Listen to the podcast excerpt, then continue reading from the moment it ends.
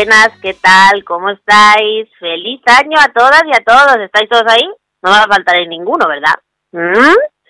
Me alegro mucho de empezar este 2020 con vosotros y con vosotras y seguir aquí en la escuela con Nuria. Espero que estéis todos bien, estéis todos muy a gustito. Hemos sobrevivido a la Navidad, cosa que no es poco y cosa que es de celebrar.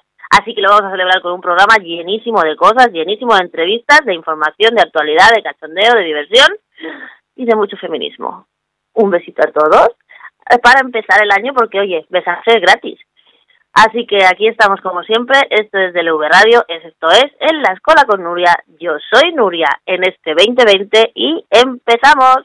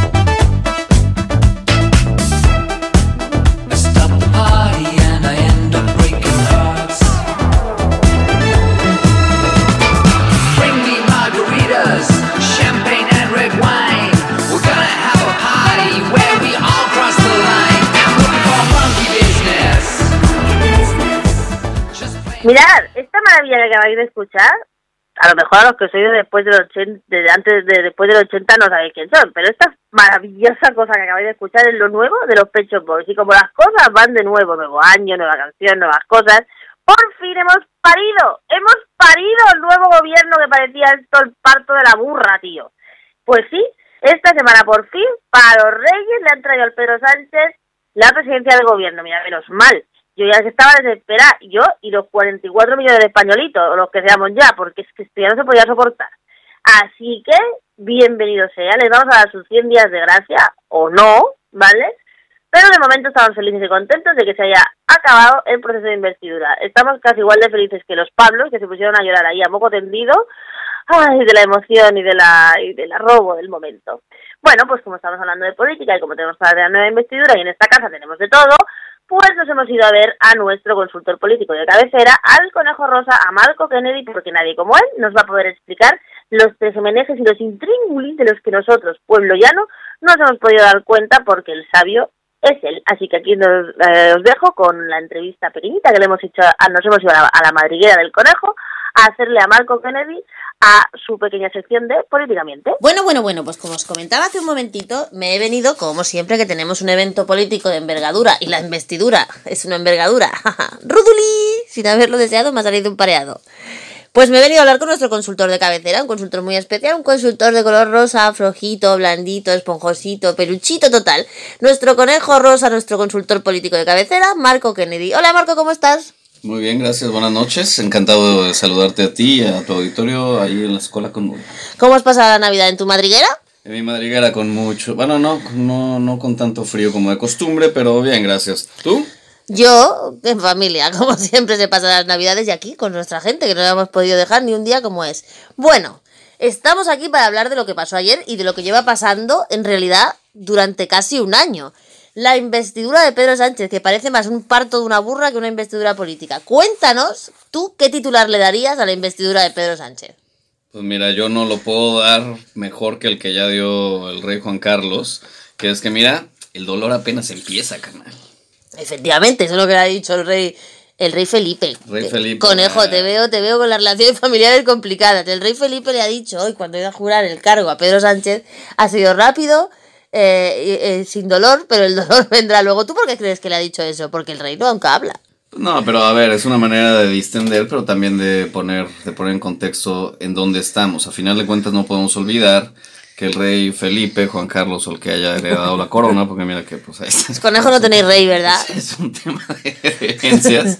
este él fue el primero que, que sugirió un pacto sobre Podemos. Entonces, me queda claro que el jefe del Estado español lo que le urgiera estabilidad, porque pues uno llega hasta donde llega, eh, pero que también lo que le urge a todo el mundo, empezando, bueno, empezando por nosotros y terminando por, por él, es que esto empiece a caminar, ya sea para un lado o para otro, pero que ya empiece a caminar sobre, sobre, sobre una base clara que permita pues construir y ya tirar para adelante. ¿Tú crees que los poderes fácticos y económicos van a dejar que este gobierno que se autodenomina súper progresista y demás funcione o van a estar ahí dando caña? Híjole, es que también, a ver, ¿de, de qué poderes fácticos y económicos hablamos? El IBEX, la bolsa, los bancos, no sé, los de siempre, los que mandan. Pues mira, los que mandan nunca pierden. Punto. Entonces van a. No, no se van a poner anticonstitucionalistas. No se van a. No se van a meter en, en mayores embrollos. Pero también. En el momento que les toque en la cartera, pues empezaremos a ver cómo dinamitan a través de, de temas como el soft power, a través de sus medios de comunicación, a través de sus redes sociales, de sus movimientos sociales inventados, etcétera, etcétera. Entonces, a ver, como, como dicen en mi país, yo soy mexicano, mucho gusto. Eh, ¿Mexicano mucho gusto? ¿Es algo diferente de mexicano? eh, sí, es mexicano, coma mucho gusto. Eh, eh, no hay borracho que coma lumbre. Entonces la gente del dinero no, no, no se va a meter balados en el pie, pero tampoco se va a quedar tranquila si le empiezan a tocar la cartera o los cojones, que es lo mismo. ¿Y tú crees que toda esta orquestación que había en el Congreso, de tanto mal rollo por parte de la bancada de la derecha, toda esta historia que ha habido con la, la presión sobre el pobre diputado de Teruel existe, pobre hombre, que yo creo que no va a volver al Congreso nunca más, ¿forma parte de esto o ha sido más un atrecho que otra cosa? Mira, tenemos que entender que el poder no deja espacios libres. no- es, el poder es como el gas. El gas no deja espacios libres. Entonces, si tú te dedicas a política, tienes que ocupar todos los espacios posibles. Entiendo lo que, lo que intentó hacer la derecha, pero lo que es francamente preocupante es los términos en los que lo están llevando. Una cosa es querer el poder y eso es parte del, del contrato social que se rompió a finales del siglo pasado, inicios del, del presente, y es que había reglas de juego claras, eh, todos podíamos insultarnos, pero diciendo antes con todo respeto. Y ahorita se perdieron los, los papeles, si te fijas, y así como lo había dicho la última vez que me invitaste aquí, ahorita parece, parece Facha Wars, que es a ver quién es, a ver quién es más radical, si el PP o Vox. ¿Por qué? Porque entre ellos dos están disputando eh, no la mitad, pero sí un, significa, un porcentaje significativo de la simpatía popular a traducirse en votos, ¿no? Entonces, ¿qué pasa? Que desafortunadamente se está llevando todo a un, a un tono beligerante que evidentemente no, no, no, puede acabar bien para nadie. Eso es, esa es la preocupación, para nadie.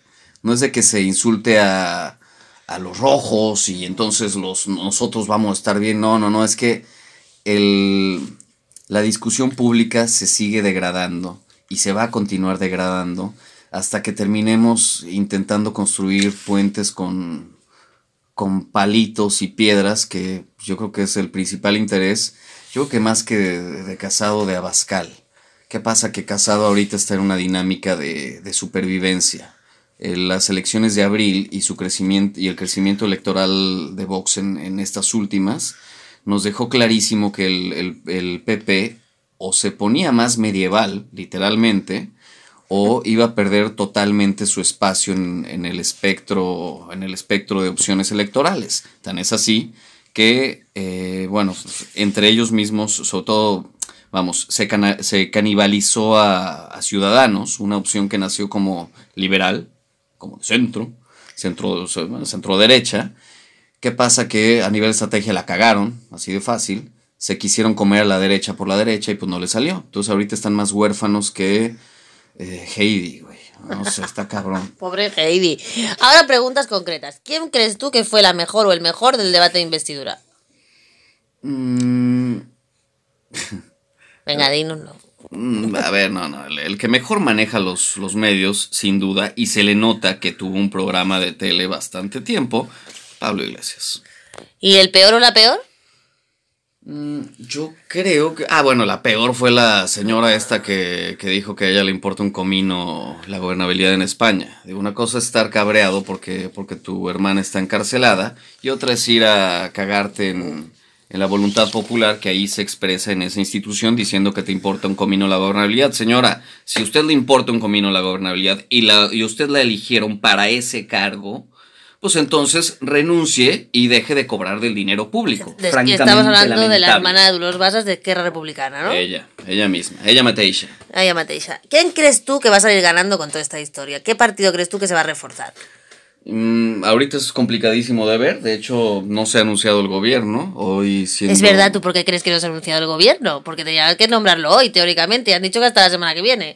A ver, hay, hay dos análisis que yo creo que ninguno de los dos es totalmente cierto ni falso, que es uno que eh, el señor Posturita Sánchez quiere, quiere amarrar perfectamente el, encuadre de su equipo para evitar que le renuncien ministros a la semana, como aquella señora de Sanidad que tuvo que renunciar. El señor Maxim Huerta también. Eh, Huerta también, la, la, de Sanidad también por, por el tema del máster y porque, está, porque sabe que pues ahorita los tiradores, que más, que tiradores, los buitres, van a estar más que atentos al tema. Eh, entonces yo creo que por una parte es eso, pero también es cierto que el que ayer Podemos haya empezado a filtrar todo y haya echado a andar su maravillosa maquinaria de comunicación, eh, también, también pudo haber limitado esto. Es, ponerle un freno así, mira, canal, sí, va, tú, tú, tú podrás ser el, eh, una máquina en términos de redes sociales, pero aquí vamos a ser la parte pues moderada, o sea, cada quien está jugando su papel, ¿sabes? Unos los moderados del PSOE, institucionales y tal, y los que avasallan a nivel morado, que son los de Podemos.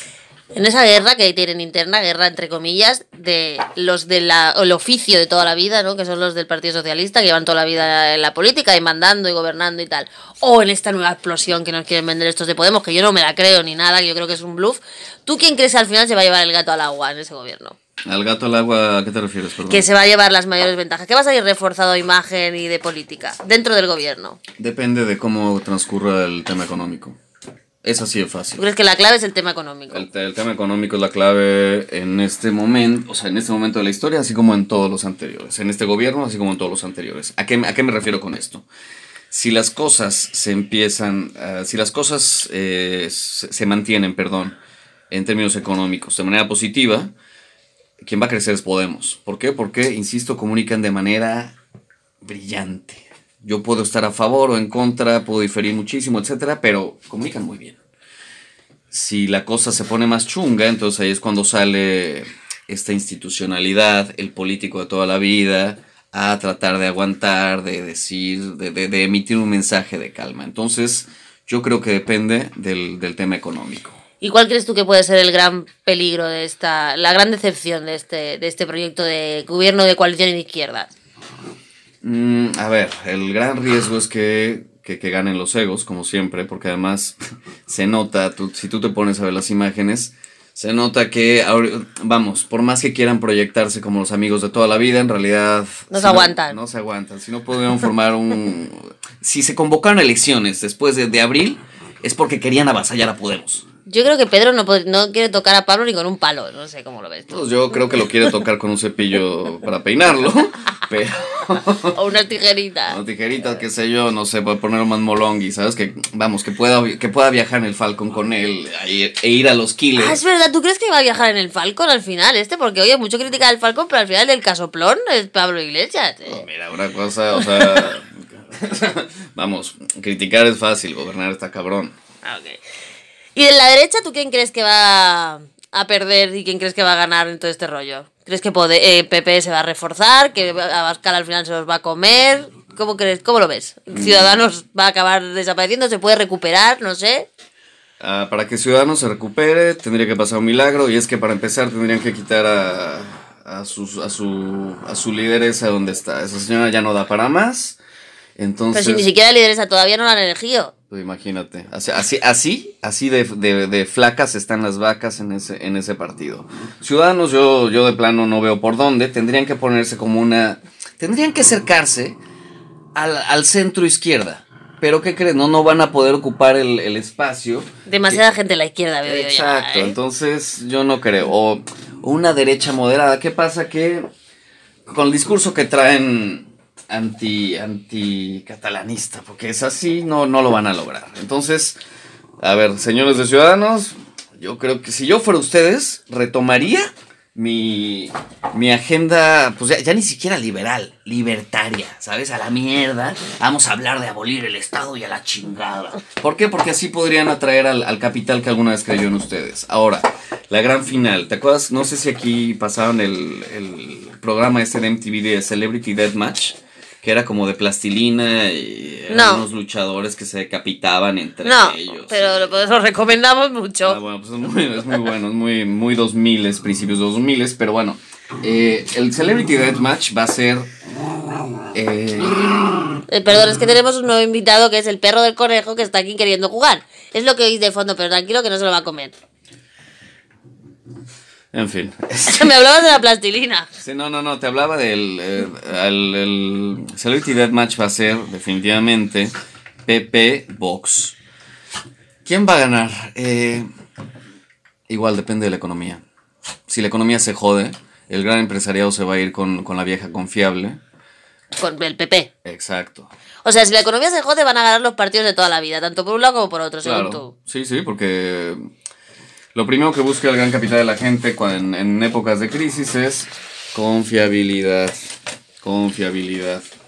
Si la cosa sigue yendo bien en términos económicos, bueno, no, no bien, pero si, si la cosa se mantiene estable, es probable que crezca más Vox, pero por un tema de que simple y sencillamente los prejuicios y los temas sociales van a imperar sobre la discusión económica. O sea, que tú lo, lo echas todo a cómo vaya la economía y a partir de ahí veremos. La economía, co- co- como decían los, el estratega gringo de Bill Clinton, quien era Carville, creo, it's economy stupid. Es la economía, todo es la economía. Bueno, conejito, antes de irte, ¿me dejas que te toque la colita? Como siempre, claro que sí. Y le voy a tocar la colita. Gracias, conejito. Nos esperamos aquí otro día, ¿vale? Os inviten más seguido y yo encantado. Eh, tiene su sección de política miente, que la sacará ya mismo aparte, no nos va a querer, pero igualmente lo seguiremos invitando a la escuela con Nuria. Adiós, conejito. Adiós.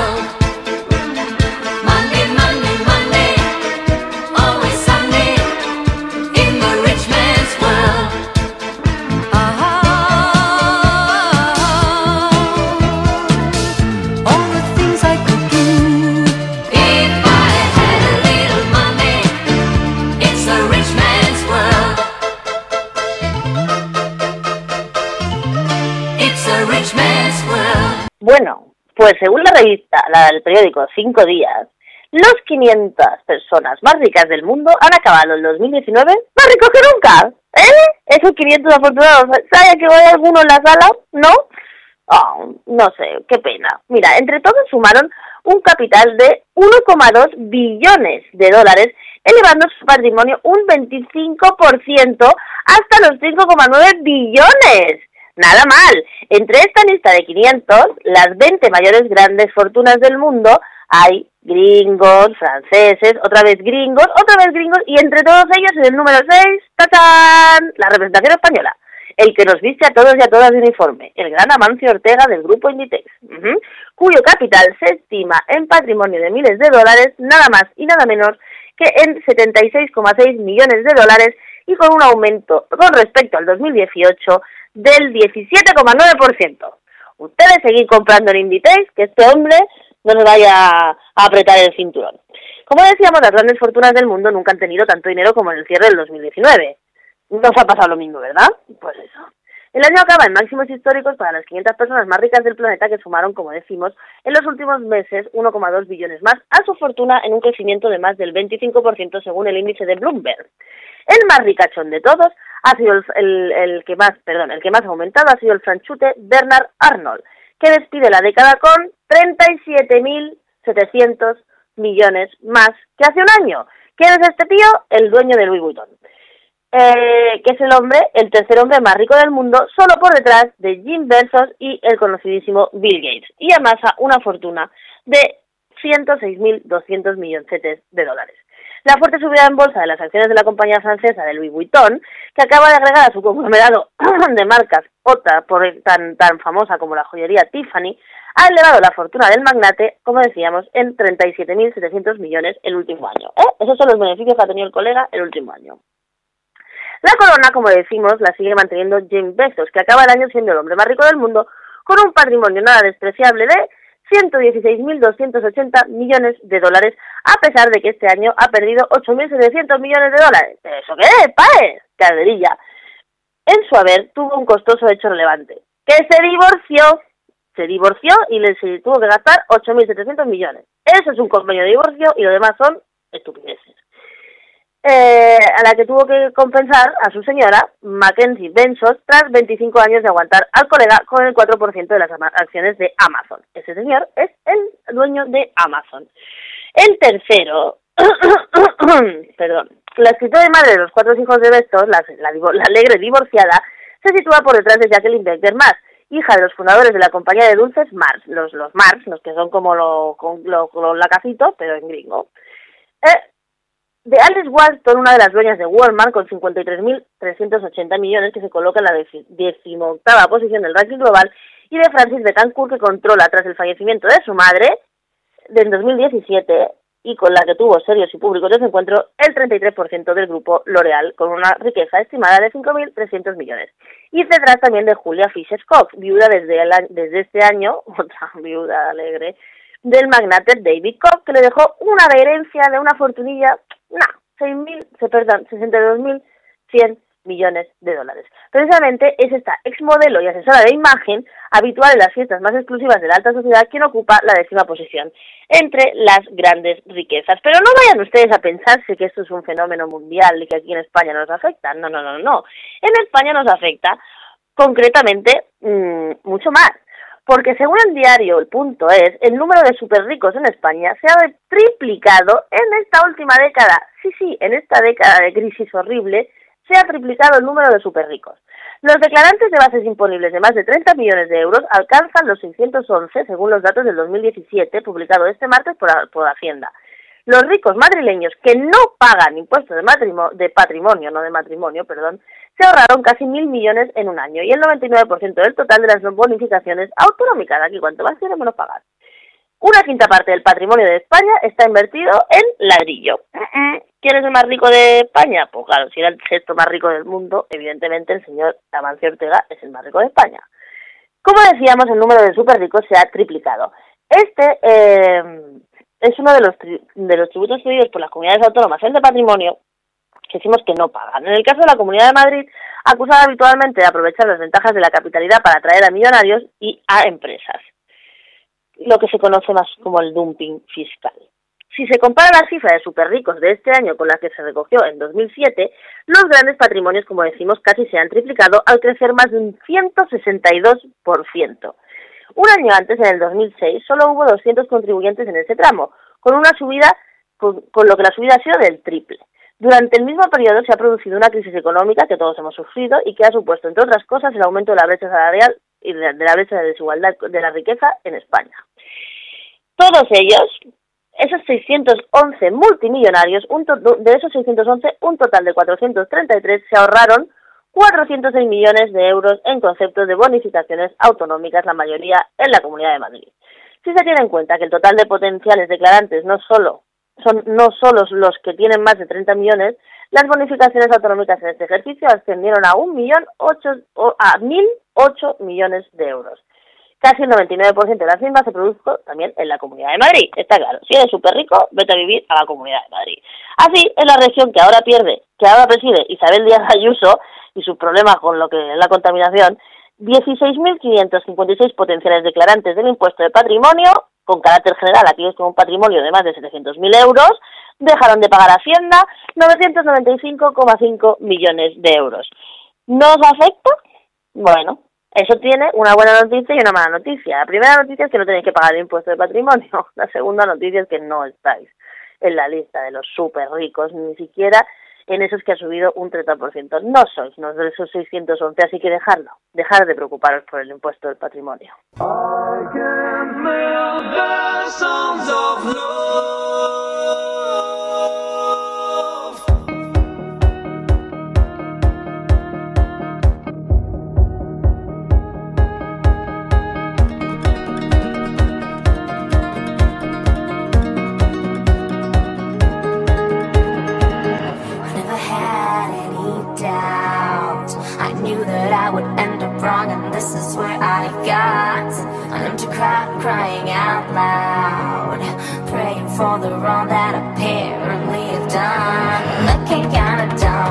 Staring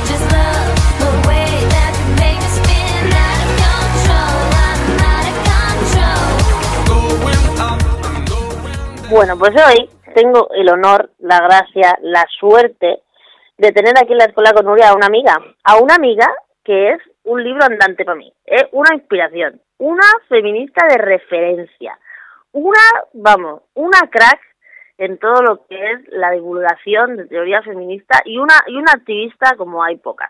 Hoy me he venido a hablar con mi amiga Cruz Leal en Twitter, Ética con aspirinas, eh, porque ha publicado un artículo fantástico, de verdad, un artículo de tesis, de cátedra, sobre la prostitución en tribuna feminista. El artículo se llama Su derecho a un burdel propio. Yo me estado hablando como 45 minutos. La entrevista completa la podréis escuchar aquí en DLV Radio, aparte fuera del programa que la vamos a sacar, pero aquí os voy a dejar un extracto. Desgranamos ese artículo de Tribuna Feminista, como os digo, su, su derecho a un burdel propio se llama el artículo.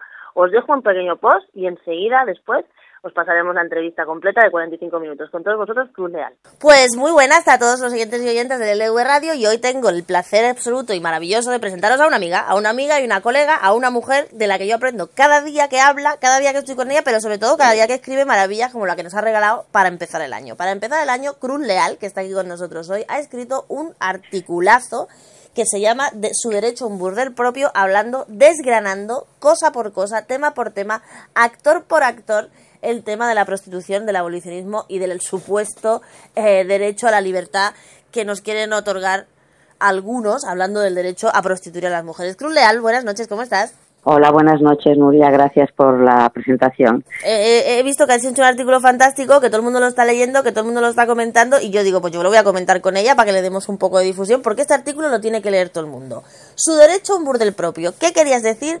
¿Qué te ha llevado a escribir esta maravilla? Bueno, me ha llevado eh, el hecho de que siempre estoy, digamos, eh, investigando con el tema de, la prostitución o de los temas feministas, temas que afectan a las mujeres. Y en ese caso, eh, bueno, tenía, hacía tiempo pendiente escribir un artículo que pudiera reflejar a cada uno de los actores que, que intervienen en la prostitución, ¿no? Eh, ¿por, qué, ¿Por qué la prostitución es tan importante? Bueno, pues porque con ella eh, se define, es decir, eh, si regulamos eh, o abolimos la prostitución, lo que estamos decidiendo no es solamente eh, acabar o, tirar o, tirar adelante un sistema económico de explotación de mujeres y, y, de niñas y también de niños, pero sobre todo mujeres y niñas, ¿no? Eh, lo que estamos tirando adelante es el propio concepto de persona, ¿qué es un ser humano? Eh, si tiramos adelante la idea de que la prostitución debe ser regulada y que debe ser un trabajo como otro cualquiera, simplemente lo que estamos es desarrollando, implementando de nuevo la, la, eh, la esclavitud. Es decir, es, es, un retroceso a los años de, de esclavitud. Bueno, que ha sido por otra parte el sistema económico de explotación mm, más antiguo. Entonces, bueno, eh, la, la prostitución no es nada más que unos, un residuo de lo que ha sido siempre la esclavitud. Y tirar adelante en un sistema democrático, eh, tirar adelante una regulación de la prostitución, simplemente lo que legaliza es la que mujeres y niñas puedan ser esclavas. Y seríamos todas, no solamente las prostitutas, seríamos todas. Sí, porque como decía. Tobanda, ¿no? Todas somos putificables en un sistema en el que Efectivamente, efectivamente. Todas. Aquí Dime. Tú, tú- tú empiezas el artículo, vamos a ir desgranándolo un poquito, con las voces de dos supervivientes muy famosas de, de la prostitución, que están ahí, que todas las conocemos y que dan su testimonio a todo aquel que lo quiera escuchar, como tú bien dices. ¿Y tú por qué crees, sin embargo, que estas mujeres no, no son tenidas en cuenta a nivel político y, sin embargo, sí el concepto de aquellas dos o tres que salen siempre de la puta feliz? Bueno, porque en realidad eh, existe la prostitución, siempre se nos vende como que la prostitución es una eh, es, algo que surge porque sí. No hay que no hay que no hay que preguntarse nada más. Es decir, eh, en, en esta vida, digamos, eh, eh, existen unas estructuras, unas dinámicas, unas relaciones de poder, eh, unas unas unas interrelaciones entre las personas entre los sucesos y se conforman hechos hechos sociales, ¿no? Eh, bien, pero la- las prostitutas no. Las prostitutas son como una especie de, de, de seres de luz eh, sin conexión con nada que aparecen y, eh, bueno, para ser prostituidas se ponen en una rotonda, en una esquina y luego un buen día desaparecen. Porque quieren. Eso es lo que nos, eso es lo, efectivamente, eso es lo que nos quieren hacer creer. Que la, la prostitución no tiene conexión con nada. La prostitución es todo un sistema de explotación. Es un sistema. Cuando hablamos de, de- del trabajo, estamos hablando de las relaciones laborales, de un montón de actores que las conforman, eh, políticos, eh, sindicatos, trabajadores, trabajadores de diferentes sectores, eh, trabajadores eh, con, mm, de diferente sexo, de diferentes edades, en diferentes condiciones. Em, hablamos de leyes, hablamos de, de- de- de ganancias y de beneficios, hablamos de salarios, hablamos de seguridad, hablamos de un montón de cosas. Y todo eso configura un sistema. Bien, pues con la prostitución sucede exactamente igual, porque no podemos estar hablando de, de prostitutas como si fueran así, simplemente ellas, cuando estamos hablando de una un actividad económica, dime. Como si fueran un Dime. ente en lugar de una persona. Efectivamente, sí. Y cuando, cuando es una actividad que mueve miles y miles, creo que mueve 5.000 eh, eh, eh, 5.000 millones eh, de euros eh, al año. Sí, incluso tú en el artículo dices que el FMI recomienda que la prostitución se tenga en cuenta para, el- para contabilizar en el Producto Interior Bruto. Sí, entre otras cosas porque eh, generalmente todos los que, bueno, generalmente no, todas las personas que defienden la prostitución como un trabajo viven de ella. El Fondo Monetario Internacional durante años ha, ha- ha creado un sistema que es se introduce en un país para eh, implementar políticas de desarrollo. Sabemos, por ejemplo, que el Fondo Monetario Internacional ha tenido un director eh, que era un delincuente, como Rodrigo Rato, y no ha sido el único, ha habido unos cuantos más, Bueno, ¿no? El francés aquel, el Giscard El aquel era todo un puterete, ¿eh? Es decir, no, no, pero no, no, pero no, no, pero no, no solamente por eso, sino por, por porque eran, era- eran ladrones. Entonces, eh, lo que hacían era lo siguiente. Eh, entraban en un país y recomendaban unas políticas de desarrollo y metían dinero en ese país, metían dinero. Entonces, ese dinero empezaba a, a circular y eh, mm, las políticas que recomendaban tenían que ser las que ellos decían, que generalmente siempre son las mismas. Hablan de ocio, hablan eh, de estimular el ocio. Al estimular el ocio están hablando de estimular el juego. Ya sabemos lo que nos está pasando con el tema de, de las ludopatías en España, ¿no? Eh, estimular el ocio y en el ocio entran el juego, la droga y la prostitución.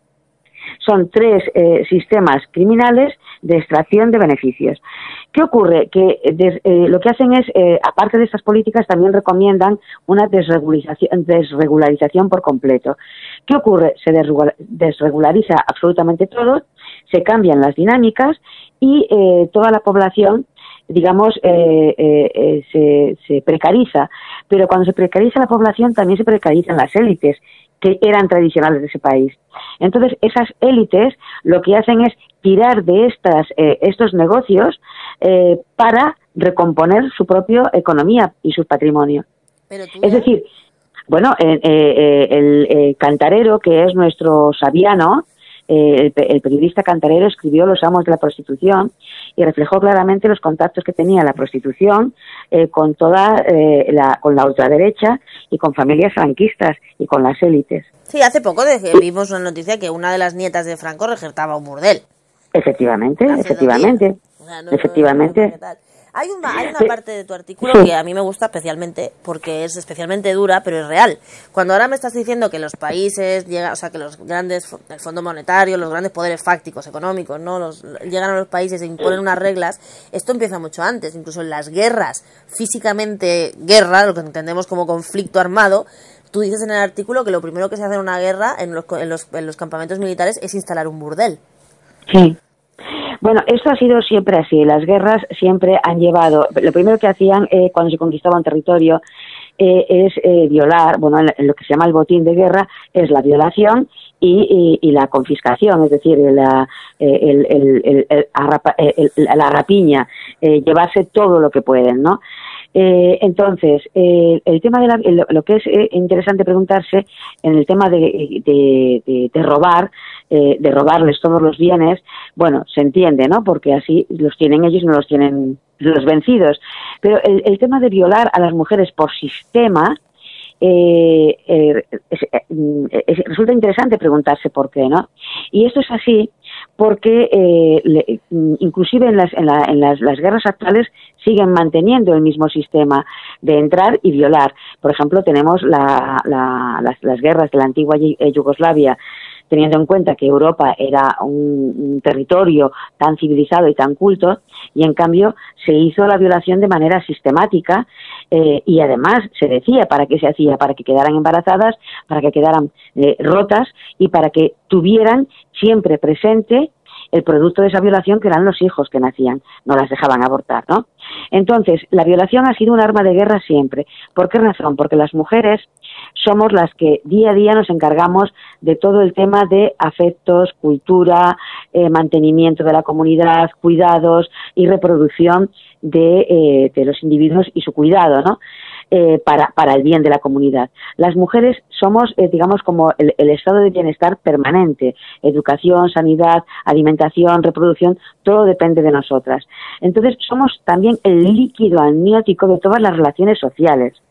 ¿Qué ocurre? Que si tú vas rompiendo a todas las mujeres una por una y las dejas destrozadas, una vez han sido violadas, eh, eh, humilladas, ultrajadas y violentadas, lo que estás destrozando es la comunidad. La dejas ya sin referentes, la dejas destrozada por completo, la dejas totalmente vencida. Por eso la violación es un arma de guerra, entre otras cosas. Pues ha sido interesante esta la entrevista, ya os digo, esto es solo un pequeñito adelanto de una entrevista que está, que estamos tres cuartos de hora hablando sobre prostitución, sobre abolición, sobre puteros, sobre la academia, sobre las ofendiditas y sobre la nueva izquierda. Son 45 minutos de dar hostias como panes y poner a todo el mundo en su sitio, que es lo que ha hecho Cruz Leal con este artículo y con esta declaración de intenciones, que al final es defender nuestro derecho a no ser prostituidas, que ese es el único derecho que las mujeres defendemos, el de la abolición de la prostitución. Como os digo, es un artículo que podéis encontrar en Tribuna Feminista, derecho a un burdel propio. Y, por supuesto, aquí en DLV Radio subiremos la entrevista íntegra en un ratito.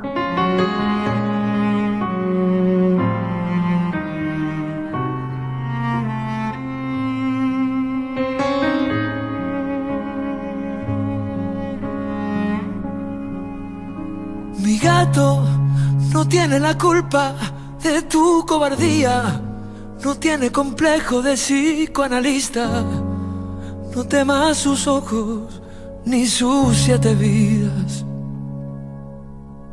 Brillante, camina despacio y esquiva gigantes de extraña mirada, de salto elegante, pequeño vestigio de fiera salvaje. Por eso déjalo. No mendiga caricias, no precisa mi amor, sabe de mi arañazo, de mi boca felina. Yo te engaño, te robo los días, te ensucio las manos, me escondo y me pierdo, me vuelvo un extraño sin alma, culpable que huye del sol. Me bebí tu vergüenza en los bares, dormí en los portales, El perro, el gato, como dice Pablo López, cualquier animal en tu vida, desde luego, es lo mejor que te puede pasar. Y esto lo sabes muy bien en un colegio de Granada que va a implan- a implantar una asignatura de protección animal. Recogemos una noticia del ideal de esta semana. Eh, la Federación Granadina de Protección Animal y la Asociación Granadina de Animales y Plantas, que desde hace años trabajan por dar cobijo asistencia a aquellos animales que están desamparados, han iniciado este proyecto. Ahora además, como digo, han impulsado esta asignatura sobre el tema, un tema de lo más novedoso. En el Colegio de Primaria Virgen de los Dolores de Purchil es el centro educativo que ha decidido poner en marcha esta nueva materia que acercará a los niños a la protección de los animales. Según cuenta Pedro Cantos, directivo de la FEDRAPA, abro comillas, todo surgió cuando fuimos un día a hacer una charla y una profesora se me acercó y nos dijo que tenía un grupo de niños y niñas que les gustaría hacer un proyecto con ellos a largo plazo. El directivo de FEDRAPA explica que la idea se forjó con la ayuda de los niños y les explicamos en qué consiste una protectora, qué labores hace, qué cosas se pueden hacer con ellos y realizar en el caso de necesitar ayuda, que sepan que pueden contactar con FEDRAPA y con la sociedad protectora. Gracias a esta semilla nació tan singular asignatura, pensada también para que los padres y las madres se vieran integrados en la iniciativa que pretendían poner en marcha con sus hijos. Lo que pretende con este número de, pe- de pequeños alumnos es que involucren a todos los alumnos del centro e incluso al AMPA y al ayuntamiento a través del concejal, concluye Cantos. Pues nos parece una iniciativa fantástica y maravillosa, sobre todo ahora que parece que en el nuevo gobierno el nuevo flamante vicepresidente también lo va a hacer de bienestar animal. Ya sabéis que en este programa somos muy pet friendly y que fuimos a entrevistar a la primera regidora pet friendly de toda España, que era la concejala Elena Rubio. Con lo cual, todas las iniciativas en este sentido y en el sentido de la protección de los animales nos parecen una maravilla. Ya hablamos aquí de que en Granada precisamente también había un, había un sistema, había un programa pionero de eh, perros con chiquillos que están en el hospital y que como parte de la terapia y que les funcionaba muy bien. Así que como medio granadina de pro que soy, estoy muy contenta, muy orgullosa de mi tierra y que sigan así al amor a los animales.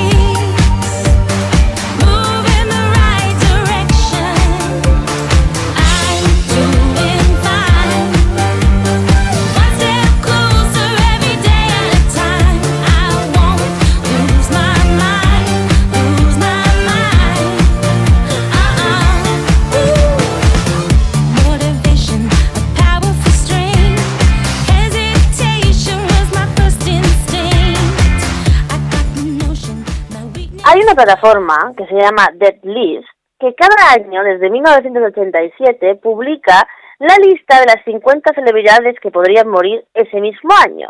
Y este año también la ha publicado, la ha recogido La Vanguardia y nosotros también la vamos a recoger, no, perdón, la ha recogido la cadena SER y nosotros aquí en DLV Radio también la vamos a recoger.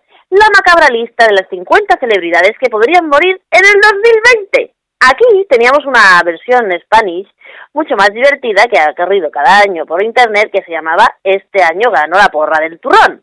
La porra del turrón quería decir el que no se iba a acabar comiendo los turrones ese mismo año. Hubo unos años en que estuvo muy reñida, la verdad. Pero bueno, ahora vemos que desde el 87 hay una plataforma muy, muy inglesa y muy molongui que publica las 50 personas que la van a espichar. Este año, sin embargo, la han cagado y se han equivocado, porque según esta lista, el que tenía más posibilidades de espicharla era el duque de Edimburgo, que la verdad es que el hombre tiene bastante mala cara. O otros como eh, Kirk Douglas o el emperador Akito.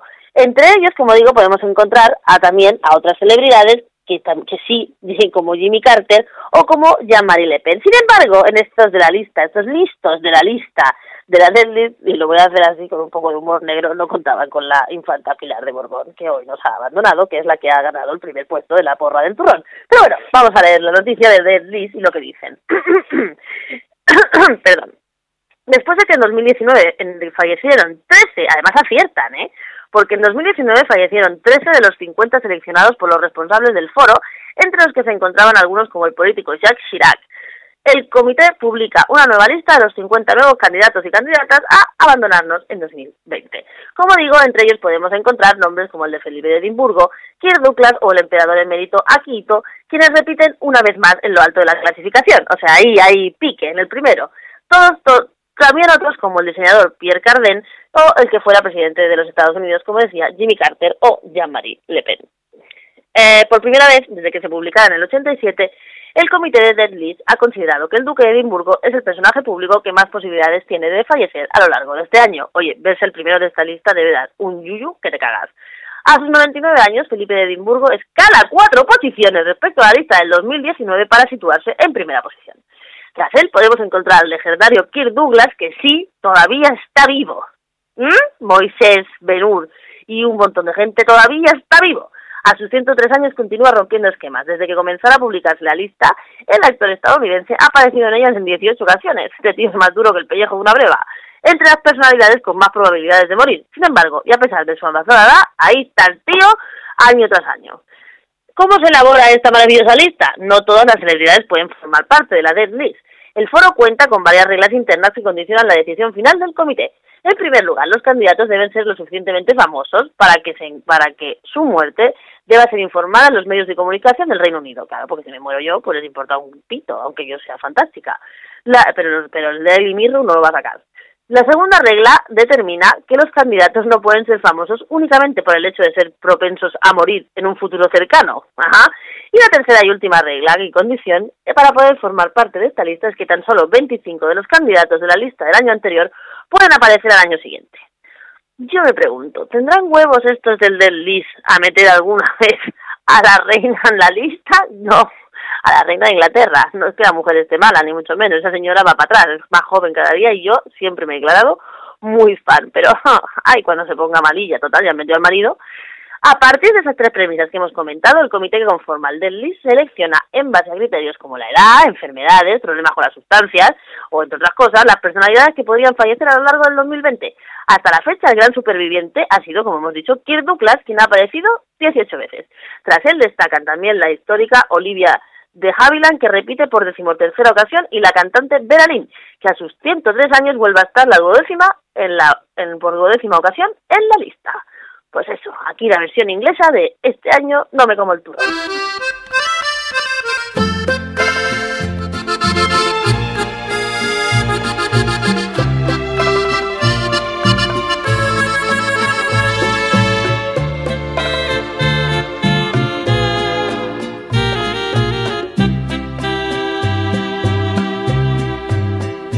Rata inmunda, animal rastrero, escoria de la vida, adefesio mal hecho. Infrahumano, espectro del infierno, maldita sabandija, cuánto daño me has hecho. Ay, pues ya está aquí otra vez. Cómo me gusta volver a la rutina y a las cosas de todos los días. Y aquí, como no, tenemos al rata de dos patas, el primero de 2020, que va a ser el que vosotros y vosotras otorgasteis a través de una super científica y democrática mm, votación en Twitter. De lo- todos los ratas del 2019 cogimos a los tres finalistas que fueron el párrogo de Zas, con todas las feministas sois unas cerdas, Carlos Saura con Joder que miedo, cada vez hay más lesbianas, o el rector de la Universidad de La Coruña con Vengan puteros todos a debatir. Tras una ajustadísima y, numerosísima votación, ustedes y ustedes han decidido que el ganador del Rata de Dos Patas 2019, ahora que estamos en época de premios de cine Molongi que te cagas, es para el rector de la Universidad de La Coruña por Vengan puteros todos a debatir, esta en su casa. Pues señor rector de la Universidad de Coruña, aparte de toda la vergüenza que pasó usted, que nos hizo pasar a todas por su desnable comportamiento, aquí le regalamos el rata de dos patas, hombre, para que algo positivo le quede de su asquerosísima experiencia en favor de los debates a favor de la regulación de la prostitución. Señor rector, topa usted. Alimaña, culebra ponzoñosa, desecho de la vida, te odio y te desprecio. Rata de dos patas, te estoy hablando a ti, porque un bicho rastrero, aun siendo el más maldito, comparado contigo, se queda muy chiquito. Maldita sanguijuela, maldita cucaracha, que infectas donde picas, que hieres y que matas. Pues ya está, hasta aquí hemos llegado en este primer de eh, la escuela con Nuria de este año, en DLV Radio, nuestro primer programa 2020. Esperemos que os haya gustado, como siempre lo hemos hecho con todo el cariño y con todo el amor del mundo. Estamos esperando durante toda la semana en el Twitter de Nuri Iglesias, en las redes de DLV Radio, Twitter, Facebook e Instagram. Y además estamos de enhorabuena porque esta semana hemos aumentado la familia. No estamos embarazados, pero hemos añadido un programa más a la programación de DLV Radio. Nada más y nada menos que un programa de cocina. Ajá, porque el buen comer es el buen vivir. Y tenemos un programa fantástico y maravilloso que cada semana, cada miércoles, Javier nos va, el compañero Javier, que es el que está unido a la familia, nos va a dar una maravillosa receta. Esta semana, gallina en pepitoria. Pues que no está buenísima noticia, porque oye, empezamos el año con más familias y es que vamos a, va a empezar a acabar el año muchísimo mejor.